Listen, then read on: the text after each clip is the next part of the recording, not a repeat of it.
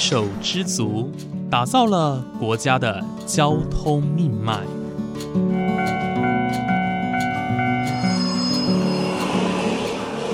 翻山越岭，运送着历史的独家记忆。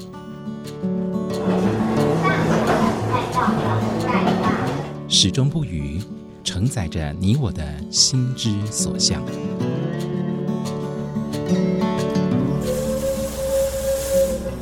各位旅客您好，欢迎搭乘本班次列车，我是胡浩辰，欢迎来到鬼世界，让我们一起探索铁道文化，感受铁道温度，记录铁道故事。本节目由正声广播公司台中台胡浩辰制作主持，欢迎收听。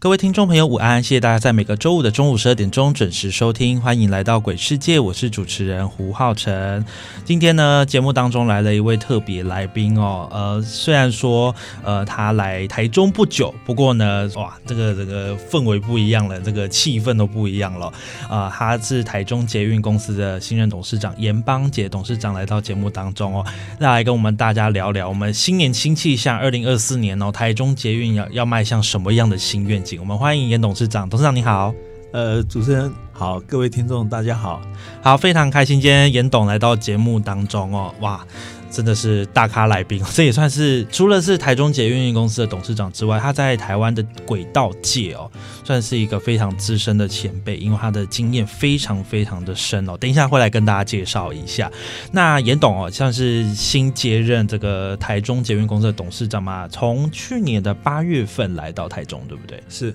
八月十号，八月十号来到台中哦，所以呃，来到台中也接近半年的时间。不过真的是非常的感谢董事长哦，为什么？呃，因为在二零二三年哦，台中呃严董接任之后，台中捷运的成绩可以说是屡屡突破自己的记录哦。像是我们来谈一下日均日平均运量的话，在二零二三年，也去年年底的时候，突破人每天超过四万人搭乘这样子一个亮眼成绩哦。呃，从一开始大家会觉得说，啊，这捷运应该这里怎么会有人搭啊？这没有路网，但是到现在已经。每天有超过四万个人依赖这条捷运来通勤哦。我们来请董事长跟大家分享一下，这个台中捷运啊，最近有哪一些亮眼的成绩？其实算是跌破大家眼镜的。呃，基本上我来了之后啊，第一天开始，那我们就跟同仁大家相互勉励啊。我们台中呃要重新出发，重新走出去啊。所以，我们呃第一个就像主任刚刚讲的，我们在运量上面是逐步升高。对，我们在七八月的时候大概是呃差不多三万八啊，然后到十月的时候就已经到四万一啊，十一月到四万二，对，那十二月因为跨年的关系，我们已经到了四万四啊。当说是年底的运量通常是比较高的，对对对，那我们就希望这个运量一一直可以维持下去。那这个是代表民众对台中捷运的信心慢慢建立起来，也慢慢接受。这个捷运是他们生活呃交通的一部分，对对，这一点是我们大家都感到比较欣慰的。对，同仁的努力大概也慢慢表现出来给大家看到，有一种责任啊，团队的那种感觉已经慢慢的显现出来了。那因为我们做这些事情，当初是内部也有很多面向去做一些改革改善。对，那第一个我来的时候就认为，我们要把这个服务的品质再提高。比较明显就是，大家可以发觉我们，呃，上下班接风时间的班距可能缩短了一些。嗯，虽然说不多了，但是我们也是一步一步的来。对啊，那另外我们在呃停靠站的部分呢，呃，像两个端点，像高铁站，因为旅客很多，所以我们在停车的时候也做一点点小小的改善。也就是说，你高铁转到捷运的时候啊，你就会发现，哎，有车子已经在那边等了。你就直接上车了，嗯啊，以前的话，呃，两边的月台有人要下，有人要等车，所以月台会比较拥挤。那你现在发觉，呃，要上车的，我们车子先到两分钟，那旅客在月台上的旅客他就可以先坐车子里面去，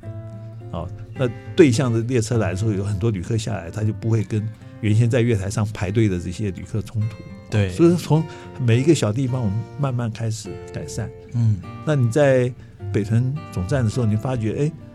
上班日的时候，它呃列车停跟列车开是同一个月台，对。因为我们旅客必须从一边进出，以前你要跨过天桥到另外一边，那我们现在就把它呃改在同一边，嗯，你下车你就很快可以出去，你进站的话，哎，车子就在这个月台这边等你。啊，那就是从小地方，呃，你就慢慢感觉上这个服务上面好像增加方便很多啊，其实就是我们一点一点的改善这个品质。嗯啊另外，我们怎么样去跟民众结合起来哈、我们也在思考，因为捷运讲起来它是跟民众的生活是结合在一块的啊。捷运的话，我们要做到生活化，做到社区化啊，因为呃，捷运站就在你社区的这个附近，所以社区的民众怎么样到捷运站来？那这里面怎么样让他能够认同捷运啊？那这是我们在做的。说社区化的话，就是说我们每一个站它都有一些特色，那这个特色怎么样跟社区做结合？像举办一些活动啦，啊，然后让社区的民众可以参与啦。所以说，我们就逐步在在这个规划这种，我们有敦亲睦邻类似这这样的一个活动啊。那我们的人也会去拜访附近的这些社区的，不管里长啊，或是平常接触的民众啊，我们慢慢的可以，呃，从他们的意见中，呃，晓得说我们未来怎么样把车站跟社区结合起来，啊，那这个是我们长期要推动的。嗯，这我觉得很重要哎，从一些小地方去改善整个的服务品质，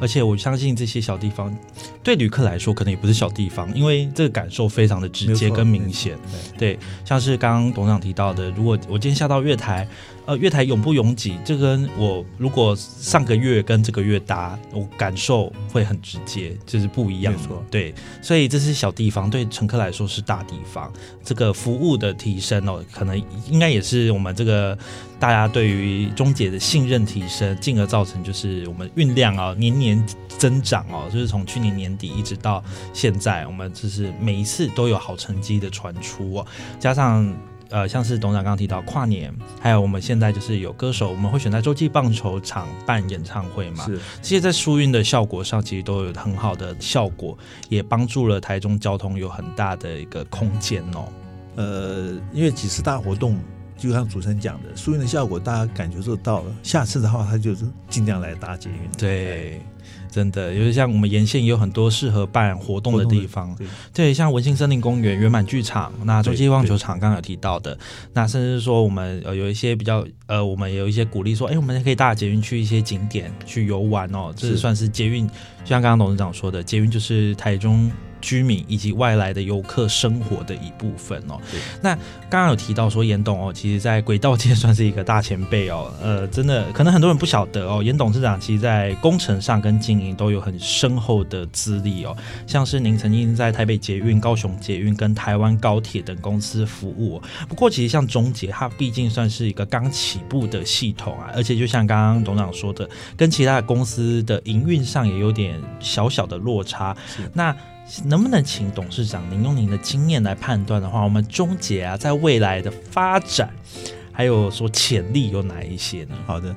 呃，的确，我我在从南到北啊，嗯呃，都都待过啊，也也多花过很多心思在经营管理上面。是那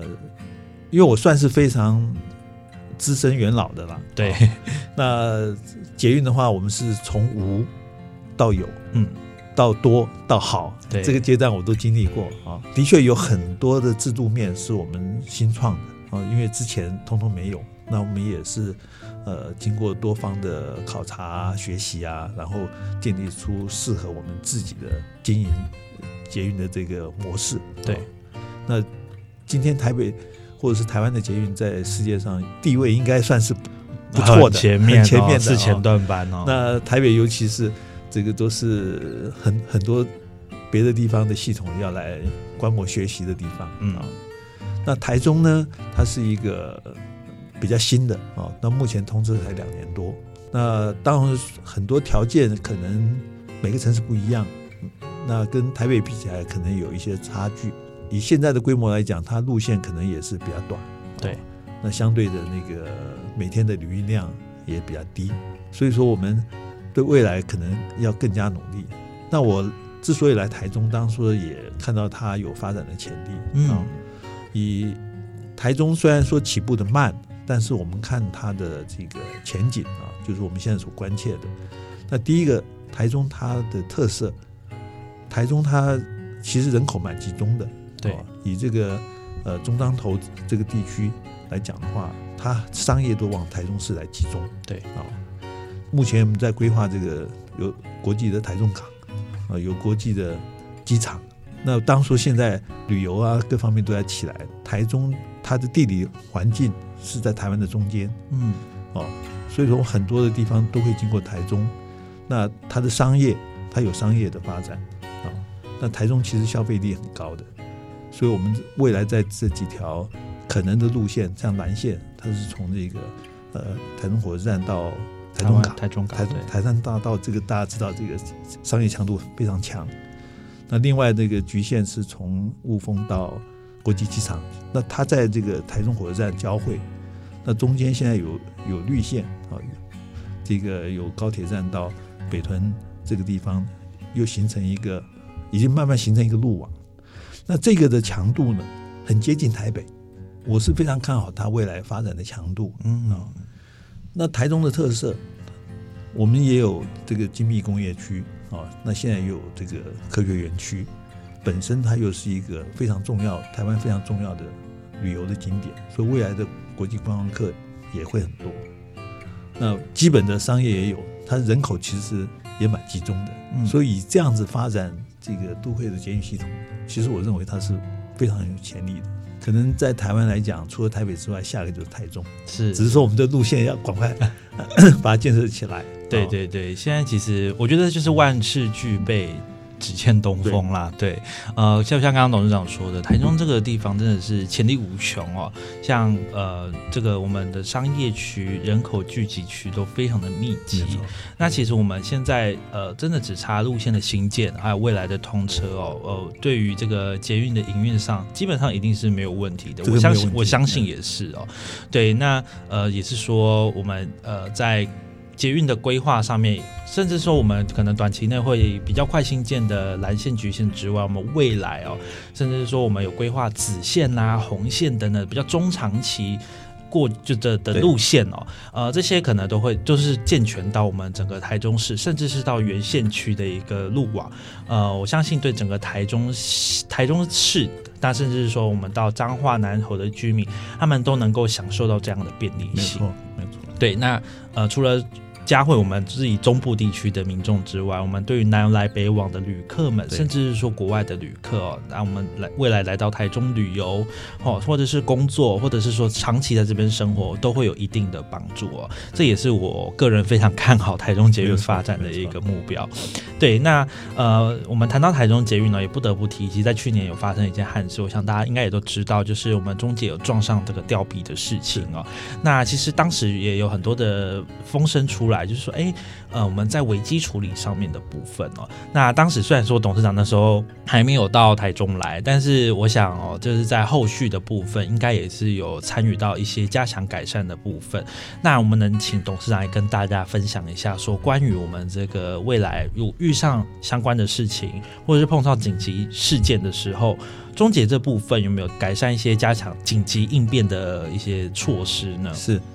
呃，当轨道系统事实上是相当复杂的。对哦那几十年来，我大概各种系统大概都有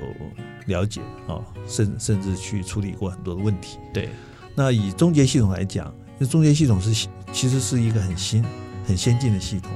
那它的特色就是，呃，全自动无人驾驶的系统。没错，那目前来讲，可能也是世界的趋势哦，因为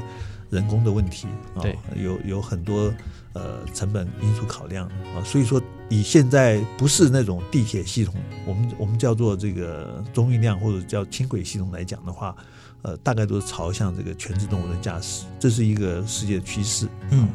所以台中捷运系统当初在选择的话，事实上已经选择一个很先进的一个系统，所以在安全考虑上面呢，事实上是呃非常非常完整的哦，就考虑的很多细节，在目前整个这个世界各国城市采用这个系统来讲的话，应应该算是蛮前面的啊。那五月份这个台中事件，事实上我们在台北也有讨论过这个问题，也都有各种专家都有看这个问题啊。那因为这个事件呢，事实上是一个呃，应该是可以避免的意外对，啊，因为它是施工上面的一些算是算一些意外了啊嗯，也是当初因为是疏失造成是一种意外。那因为台中大家可以看到，它是一个高架系统，对它完全是独立的路权，然后它又是整个侧面啊跟上面都有一些封闭遮挡，说理论上是不应该有任何异物啊在这轨道上面对，啊。当然说是这个小东西啦，像有时候小猫小狗它会钻啊或者跳进来，那对这个系统来讲的话，它没有影响，因为它它对这个侧边整个的防护已经是差不多百分之百做到。是，那对小东西闯进轨道的话，它也有那个相对汽车的保险杆，有防撞嗯杆这个东西。如果你的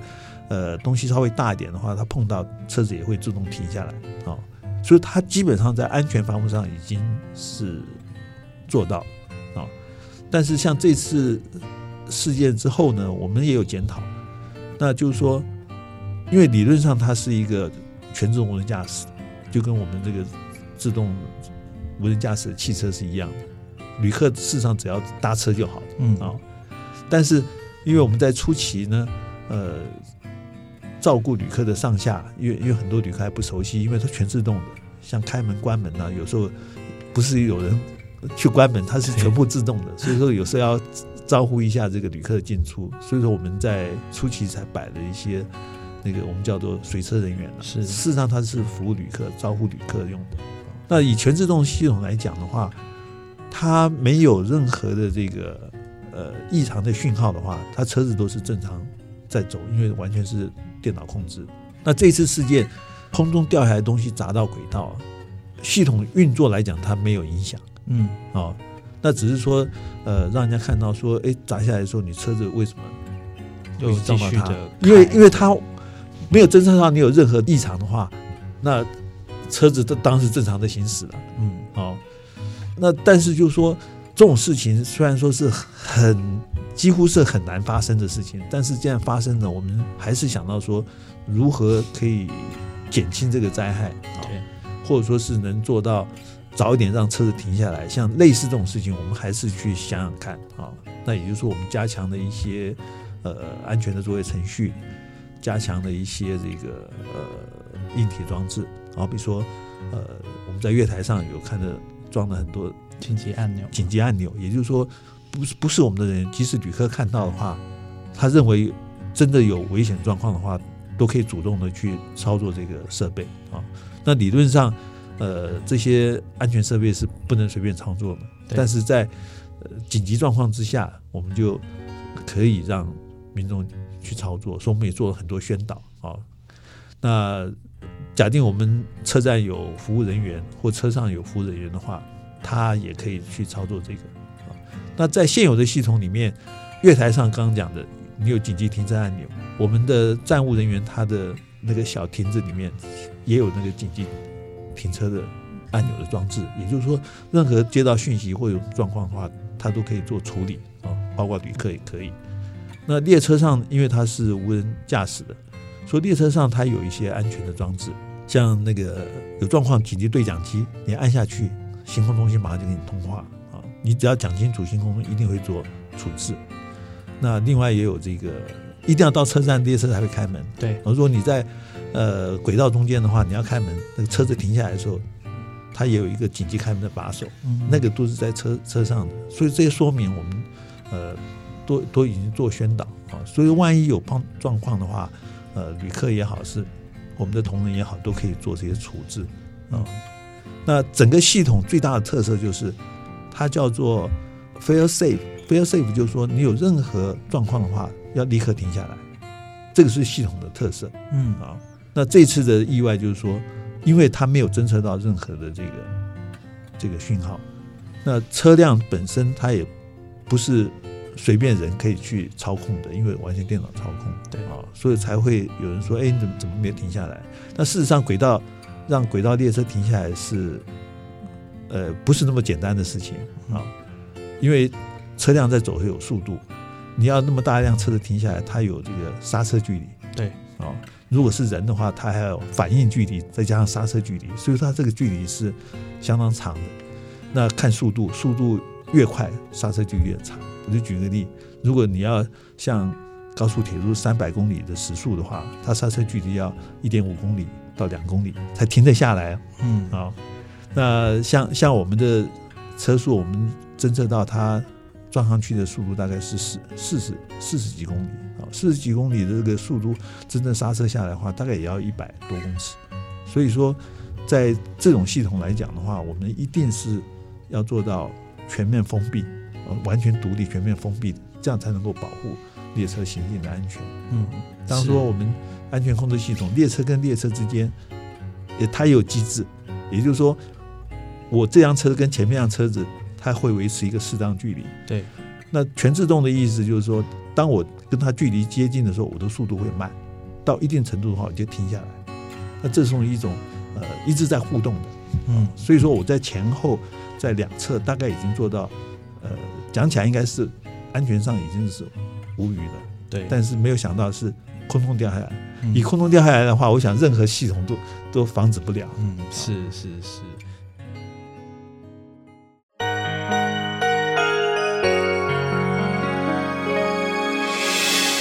伤心的时候有我陪伴你，欢笑的时候与你同行，关心你的点点滴滴。掌声广播电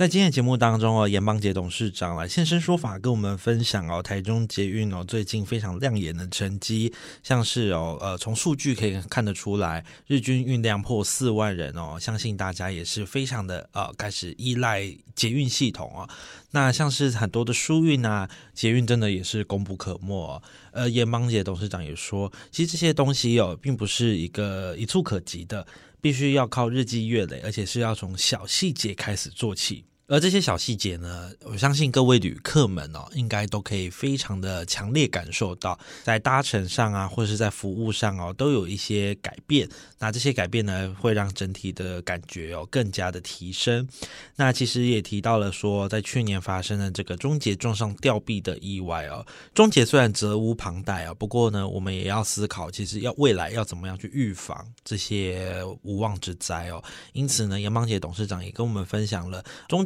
为什么当时是没有人能够操控车辆，或者是说我们未来呢遇到这样子的事情，我们应该要怎么样去应变，怎么样去做紧急的处理，像是在月台上，在呃站务人员的空间当中哦，我们都有设立紧急按钮。不管是随车人员，或者是工作人员，或者是乘客哦，只要看到了紧急状况，都可以使用这个紧急按钮。而在下一节节目当中哦，严董要继续来跟我们分享哦，关于台中捷运哦，虽然它看似一个交通建设，但是呢，它在社会企业责任上面也是不落人后的、呃，举办了非常多的活动，让小朋友体验，也呼应到了他这一集有提到说，要让捷运成为大家生活的一部分。以及最后呢，关于二零二四年啊，即将通车满三周年，那这个新的里程碑呢，严董事长以及台中捷运公司又有什么样的新愿景、新理念呢？更多精彩内容，请继续锁定下周同一时间的，欢迎来到鬼世界，我们下周再见喽，拜拜。